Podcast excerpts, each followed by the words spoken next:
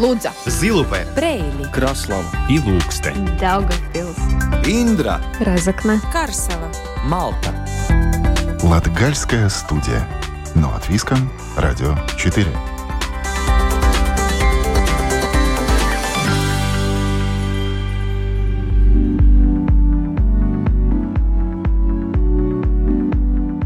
Здравствуйте, уважаемые радиослушатели! В эфире программа Латгальской студии у микрофона Лариса Кириллова.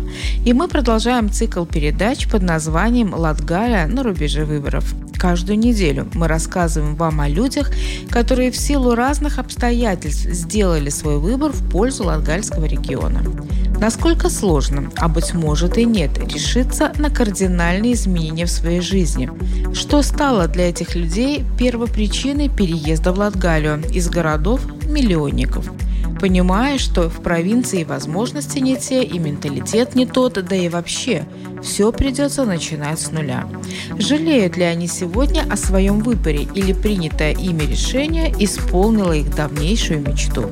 Сегодня мы постараемся получить ответы на все эти вопросы. И я представляю героиню нашей сегодняшней программы.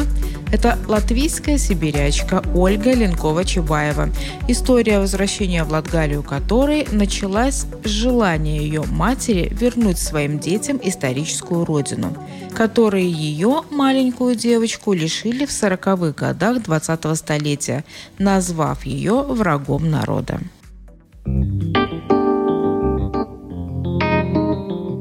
Латгалия на рубеже выборов.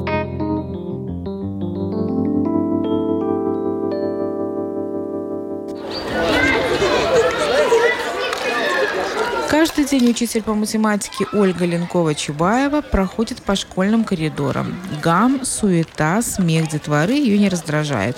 Для нее, педагога с более чем 30-летним стажем работы, это как воздух, без которого она не представляет своей жизни. Череде уроков в школе и лекций в Латгальском индустриальном техникуме Ольга Николаевна находит и для меня окно в своем плотном расписании, чтобы вспомнить прошлое и рассказать о своей долгой дороге из Сибири в Латгалию и о своем решении, которое кардинально изменило жизнь всей ее семьи. Это история длиною в десятилетия. Это история о нелегком выборе и возвращении домой, на родину. Сразу скажу, что разговор оказался непростым, с паузами, тишиной, смехом и еле сдерживаемыми на глазах слезами. Потому что на определенном этапе жизни многим из нас приходится делать выбор и начинать все заново. Одно из таких решений вы приняли давным-давно, когда все-таки решили приехать на родину своей мамы, которая вместе со своей семьей была когда-то в 40-х уже годах выслана в Сибирь, ну, уже в роли политически репрессированной. И вот спустя много-много-много лет вы и ваш брат принимаете решение, по большому счету ломаете свою жизнь, уже ту состоявшуюся, и принимаете для себя решение начать все с нуля. Вот вы иногда думаете э, вот над словом «выбор», что это для вас значит? Это просто существительное, это просто слово из словаря. Или все-таки это нечто большее, которому мы, может быть, не придаем значения, когда речь касается нашей жизни? Ну, когда речь касается нашей жизни, можно сказать так, что выбор мы принимаем всегда. Когда человек не принимает решения, то это человек, который, в общем-то, себе закрывает двери. Потому что, принимая решение, ты двигаешься дальше. Решение переехать в Латвию было неоднозначным. Да? То есть, конечно, да, как вы и сказали, что была состоявшаяся жизнь уже. То есть, в принципе, мы уже оба работали, и семья была. Но так сложилась жизнь, что мама в 93 году, когда Латвия стала независимой, она приняла решение вернуться на родину. И решение было принято так, что она сюда должна вернуться не врагом народа, как они были сосланы, а как именно уже репрессированная и реабилитированная. и реабилитированная.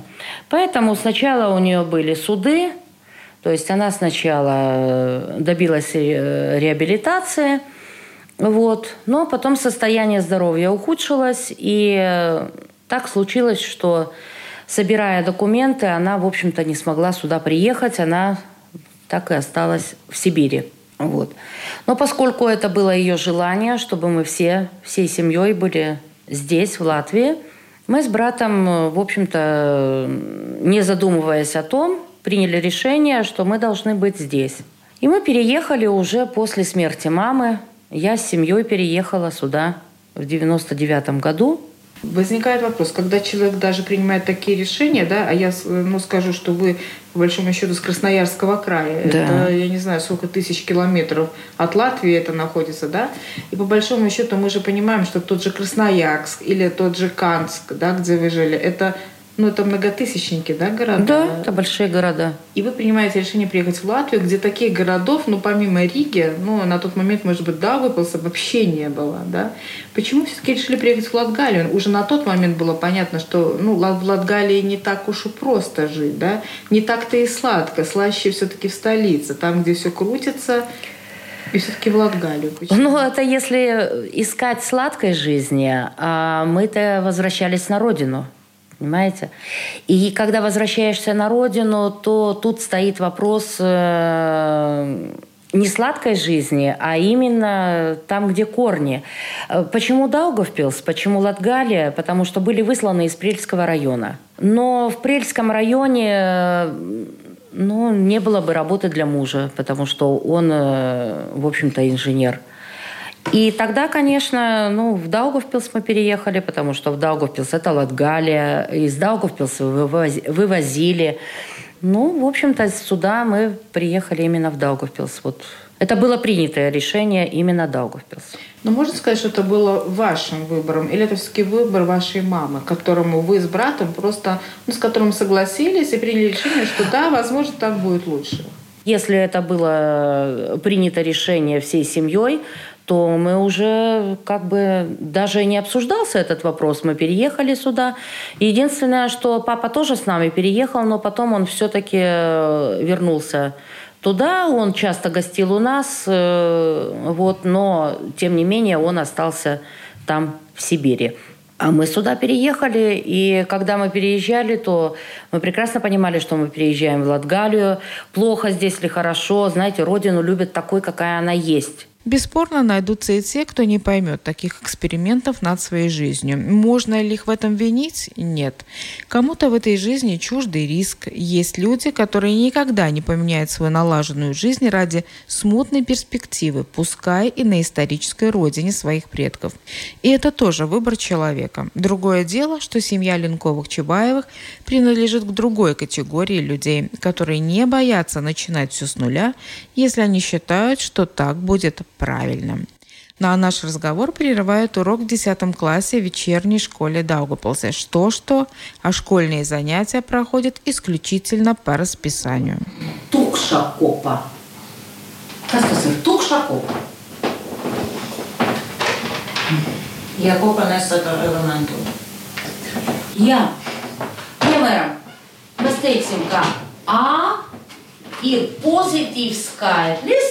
mēs teiksim, ka A ir pozitīvs skaitlis, mazāk nekā nulle.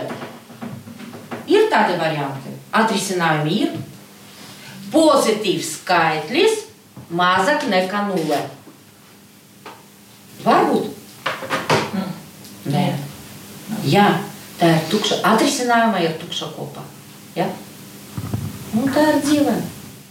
Я не разговаривала на языке, язык мне пришлось изучать здесь, особенно если говорить про профессиональный язык, да, то, э, естественно, язык математический я вообще не знала, то есть я Вы преподаватель, учитель я учитель математики, да, поэтому математику мне пришлось, э, как говорится, изучать уже терминологию, все изучать здесь. Ну, не знаю, наверное, молодость, наверное, желание здесь быть, наверное, то, что нас никогда... Нас приучили всегда, что мы должны идти до конца. Если принято решение, значит, нужно идти до конца. То есть Начал музыкальную школу, значит, надо ее закончить. Э, поступил в институт, надо его закончить. То есть все начатое дело должно иметь какое-то логическое завершение. Так и здесь. Сюда приехали в любом месте, на новом месте. Где бы ты ни переехал, даже в той же самой стране, где ты жил, ты переезжая на новое место, ты сталкиваешься с новыми проблемами. Абсолютно новые. И это, это и движет человека. А иначе, если мы не будем обучаться чему-то новому, то, в принципе, все, можно жизнь заканчивать. Хорошо, но я знаю, что просто позитивный человек, вы о плохом не говорите, да? Но, тем не менее, приехав в Латвию, прошла вот эта эйфория, и вы понимаете, что все, Оля, чемоданы распакованы, кое-где там, скажем, ну, я не знаю, было сразу у вас жилье или нет, но или нет. жилищный вопрос не решен, но теперь надо что-то делать, потому что такая, как и все. Да, плакать хотелось, очень часто хотелось плакать, э, и, э, но ни разу не пожалела о том, что мы переехали сюда, потому что, ну вот как бы оглядываясь назад, ты всегда понимаешь решение, э, ты понимаешь, что решение принял ты, и никто тебе его не навязывал, поэтому, ну, сейчас уже взялся за гуш, не говори, что не дюж. Вот. Плакать хотелось, и когда до часу ночи составлялись конспекты уроков, и когда в 4 утра вставалась, и э, приходилось репетировать около зеркала разговорную речь, да, были минуты отчаяния, но это у всех бывает. То есть э, без трудностей за все нужно платить, за все заплачена своя цена. Да. Ну, а действительно, вы ехали из Сибири, здесь уже работа, ну, есть, были наметки работы, или все приходилось начинать с нуля? Там подтверждать свой диплом об образовании учителя, да. мужу подтверждать свой диплом об образовании инженера. Да, надо было подтверждать, э, потому что, в общем-то, наше образование было признанным, потому что мы закончили его, получили образование тогда, когда еще был э, Советский Союз, и то есть наши дипломы э, признавались в Латвии. Но язык пришлось изучать с нуля обоим. Вот. Тяжело было? Конечно, тяжело. Язык сложный. Язык сложный, поэтому нельзя сказать, что это было легко. Угу. Говорят, что в Даугавпилсе нет среды, поэтому языка многие не знают. Нет, не знают язык, потому что они себе придумывают отговорки. Если ты живешь э, в этой стране, то ты должен знать этот язык. Это даже не обсуждается. А иначе как ты будешь читать законы, как ты будешь читать новости, как ты будешь знать вообще все, что происходит даже в твоей профессиональной сфере. Латгалия на рубеже выборов.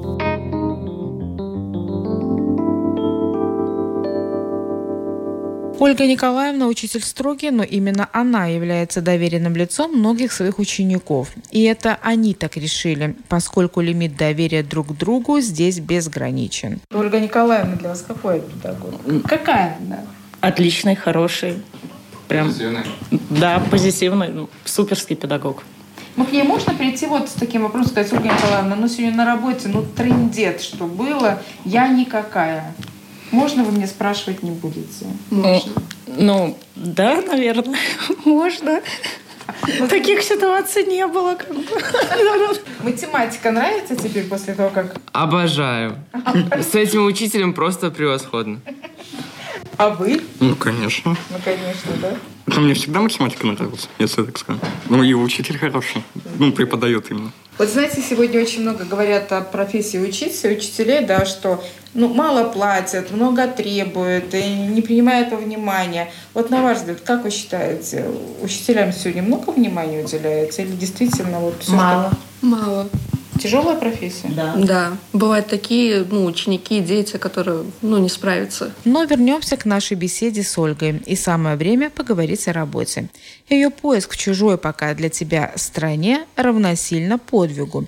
И здесь очень важно суметь найти себя и не снижать планку. Возможно, кому-то пригодится опыт Ольги, которая, долго не думая, сама заявилась к потенциальному работодателю. А потом еще постучалась и в двери чиновников Министерства внутренних внутренних дел. Мы переехали 26 августа, и 26 августа мы получили разрешение на работу. Я сразу пришла э, в управление образования. Ну, я же знала, куда надо идти. И ну, я открытым текстом сразу сказала, что я преподаватель математики, я бы хотела работать. Мне был задан э, объективный вопрос, знаю ли я язык. Я сказала, что нет, я не знаю язык, что мне надо учить его. И э, мы договорились так, что сначала я получаю какую-то категорию, да, которая необходима была на тот момент, по-моему, средняя достаточно была категория. И после этого уже тогда мы ведем разговор об устройстве на работу. Ну и... Но сколько потребовалось времени, чтобы прийти во второй раз и сказать «я готова»? Видно, была очень интересная история. Вы так смеетесь. Да. Рассказать? Да, конечно, давайте. Я тогда приехала в Министерство внутренних дел. А, вы даже до туда дошли? Да. И сказала, где мне здесь написано, что я должна приехать и быть безработной. Я получила разрешение на работу. Я язык буду учить, и я обещаю вам, что я его выучу. Но я не приехала быть безработной, чтобы сидеть на шее у государства и ничего не делать. То есть дайте мне какие-то гарантии, что я смогу вот это сделать. Все. Они посмотрели на вас как на сумасшедшую? Да, так и посмотрели, конечно, но я топала ножками и говорила, что я никогда в жизни ни дня не была безработной, что для меня это просто вот, ну, это все равно, что умереть. Как это я буду получать какое-то пособие по безработице, которое мне будет позволять учить язык, и в это время вот я буду что-то это все. А почему Министерство внутренних дел? А потому что мы оформляли э, э, приезд, вид на жительство, мы оформляли там. Угу. Да, то есть мы же были вам, репатрианты. И что они вам сказали? Они сказали, мы вам верим, но как это сделать, вот э, мы не знаем. Я говорю, а почему вы не знаете? Как это сделать? Я же могу и учить, и работать. Все. Но я день и ночь учила язык для того, чтобы сдать на ту категорию, которую нужно было. Ну и получив работе, рабочее место, временное рабочее, конечно, с испытательным сроком, у меня был испытательный срок – я работала билингвально, да. То есть работать билингвально я начала сразу. Это было сложно, потому что мне приходилось копировать э, из учебника записи. Я плохо понимала тогда гарум зимы, потому что для меня это было, в общем-то, научиться бы читать. Вот. Но спасибо детям, которые мне помогали потому что у нас с ними сразу была договоренность, я их учу математике, они меня учат латышскому языку, и шло это сотрудничество очень тесное, и настолько оно было дружелюбное, и настолько оно было открытым, что, в общем-то, все, все дало свои результаты. Вот. Но желание работать и желание учить язык было всегда. Но и был еще такой момент в 2005 году, когда мне предложили... Я э, работала очень во многих лагерях летних, которые были интеграционные. Сама посещала эти лагеря тоже. Дети мои тоже там были. И когда я... Какой-то был один лагерь такой, что там была Эдита, директор Венибас школы.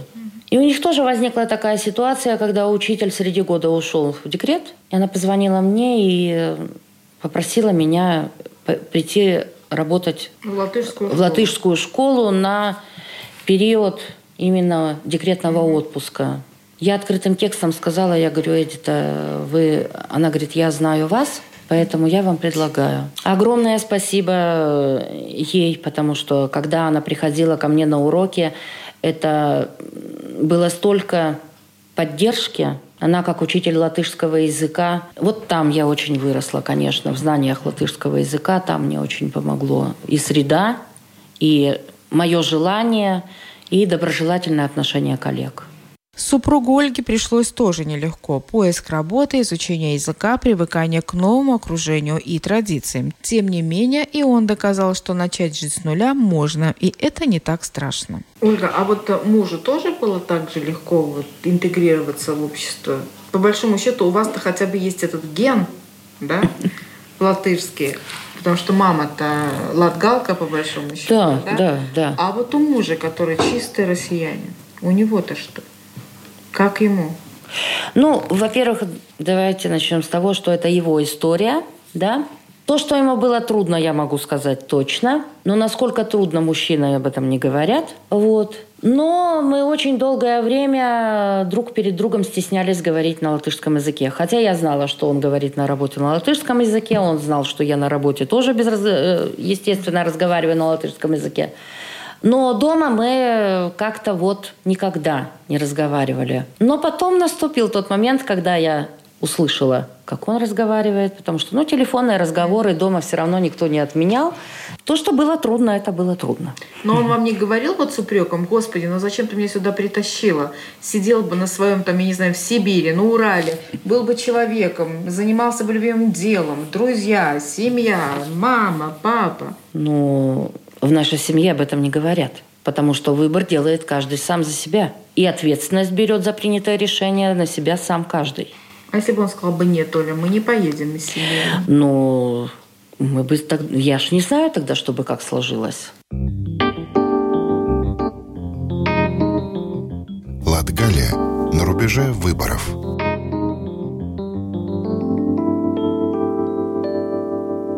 Приехав в Латгалию, в которой никто не ждал семью Линковых-Чубаевых, предстояло решить несколько актуальных на тот момент вопросов. И на этом этапе, говорит Ольга, помогли такие качества, как настырность, в какой-то степени наглость и уверенность в себе. Стеснительность, деликатность, смирение в этом случае неуместны. Ольга, ну знаете, сегодня же очень много э, к нам, приезж... и к нам приезжают э, люди, граждане других стран, и наши уезжают в другие страны работать и жить и учиться.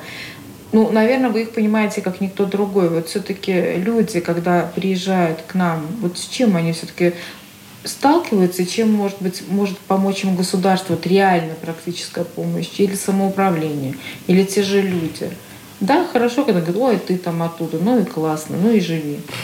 Все зависит от личных качеств человека.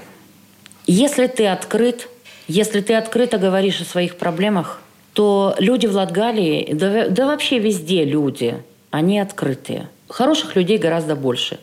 И если ты не лукавя говоришь о своих проблемах, то всегда найдутся люди, которые тебе помогут их решить. Но движение должно быть от человека, от самого да, он должен прийти и сказать, я хочу, я буду, я сделаю. То есть, понимаете, продать себя тоже с хорошей точки зрения, продать себя необходимо. Да? Потом уже работает репутация в какое-то время. Но, с другой стороны, если ты дал слово, то ты его должен сдержать. Адаптация, интеграция в новые для себя условия – процесс достаточно сложный. Прошлое не оставляет. Ты в любом случае сравниваешь еще недавнюю свою жизнь с настоящей. И не всегда результат позитивный. Но Ольга Николаевна запретила себе проводить такой сравнительный анализ, который может привести только к депрессии. Она научилась видеть прекрасное даже в мелочах. А у вас не вот возвращаясь к вашему переезду сюда, не было такого ощущения первое время, что здесь как-то пустовато, людей мало, суеты такой, может быть, нет. Или, или в Красноярске, Канске там то же самое. Или... Нет, я вам сейчас скажу. В принципе, когда мы переехали, дочь у нас училась тогда в, восьмом, в седьмом классе. И до седьмого класса мы жили в городе Миллионнике, в, который, в котором мы Э, детей водили в школу, несмотря на то, что эта школа была, в общем-то, два квартала от нас. Но, тем не менее, мы все время детей водили в школу. Почему? Потому что вот это вот интенсивное движение, вот эта боязнь за детей. То есть мы никогда не позволяли ребенку самому одному возвращаться со школы. То есть э, среди родителей было установлено дежурство и так далее. И когда мы приехали сюда, в Даугавпилс, мы попали как в сказочный городок. Тихий, спокойный, где все по расписанию уходит, где автобус не надо, то есть если ребенок сел в автобус в 3.05, то в 3.25 он будет, мы снимали квартиру в Ругелях, то в 3.25 он будет там. Я могла все высчитать до минуты. И для меня, как для мамы, это было очень хорошо. Очень хорошо. Но ощущение дочери, хочу сказать.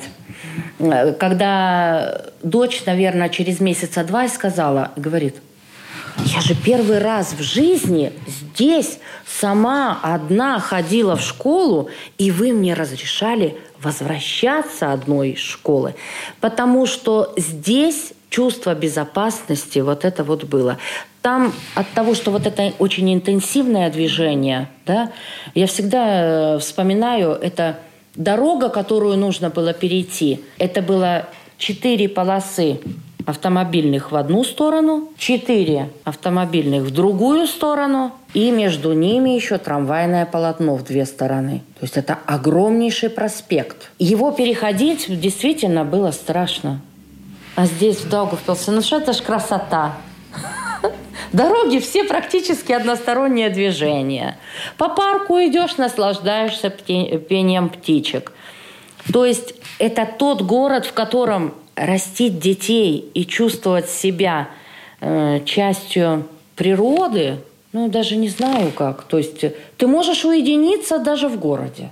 Да, но когда ты, например, лет 30 живешь в этом муравейнике, потом ты приезжаешь в какое-то непонятное поле, диссонанса не ощущаешь? Нет, нет. У на, э, вот у меня этого диссонанса не было. Я здесь получала такое удовольствие от того, что здесь тихо, спокойно и вот вот именно мне здесь было очень спокойно. Мне здесь даже воздух нравился.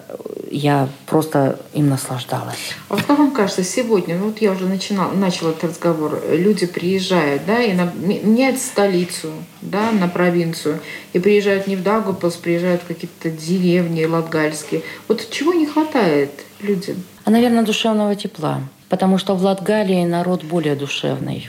Он более открытый, а, более гостеприимный. То есть здесь, здесь вот это ощущение, что тебя примут такой, какой ты есть. Гражданство Латвии нам дали сразу, мне дали сразу. Муж до сих пор гражданин России. Мне гражданство дали сразу. Но, честно сказать, я долго думала. Почему? Потому что, ну, брать в моем... Не брать, да? брать не... Э, нет, не то, что не брать. А вот э, я никак не могла понять, как так? Одна семья и граждане разных государств. То есть вот в моем понимании, то есть должно было быть вот как-то ячейка общества. Оль, спрошу такой провокационный вопрос, ну, поскольку разговор-то откровенный. Вот сегодня пошла такая тема, что люди, которые когда-то взяли гражданство России, в Даугупилсе тоже такие есть, и надо понимать, что люди брали, большинство из них брали когда-то фамилию из-за того, чтобы получать пенсию раньше. Uh-huh ну, как бы хотели как бы сделать как лучше, получилось как всегда. Сегодня этим людям нужно, по большому счету, подтвердить право э, на то, чтобы здесь остаться. Хотя, может быть, из них большинство здесь и родились. Вот на ваш взгляд, это правильно или нет? Или это тоже был сделан выбор, и сегодня за этот выбор люди вот, это был сделан выбор, и за, любой за любой выбор нужно платить. Поэтому тут когда люди мне говорят о том, что вот сейчас нам нужно сдавать язык и так далее, вы знаете, я говорю, а что вы делали раньше? Что вам мешало это делать раньше? Ну, отговорки найти можно всегда. А заставить себя делать то, что нужно делать, это просто необходимо. За все в жизни приходится платить. И зачастую бумеранг прилетает быстрее, чем человеку хотелось бы. Но жизнь продолжается. И, как говорится, вслед за черной полосой наступает белая. Ольга в это верит. И, может быть, поэтому в будущее смотрит с оптимизмом. Сегодня вы считаете себя репатриантом или все-таки уже полноценной гражданкой своей страны, которая просто когда-то вернулась на родину? Есть родина малая, есть родина предков, есть страна, в которой мне хорошо, есть страна, в которой я хочу сделать, чтобы было лучше. Ну и принцип у меня такой, где я, там и хорошо. Для вас все-таки выбор, опять-таки повторю вопрос, это слово, это действие, или это те обстоятельства, в которых, ну, в которых человек вынужден принимать для себя какое-то кардинальное решение? Приходит момент, когда надо принимать решение. Ты ставишь весы, взвешиваешь за, взвешиваешь против – я не буду рассказывать все, что было на весах, да, но ну, самое главное. Самое главное было, самое главное было единение семьи. И поэтому мы сейчас с братом живем в одном доме, наши семьи рядом, и э, нам от этого очень хорошо. Латгалия на рубеже выборов.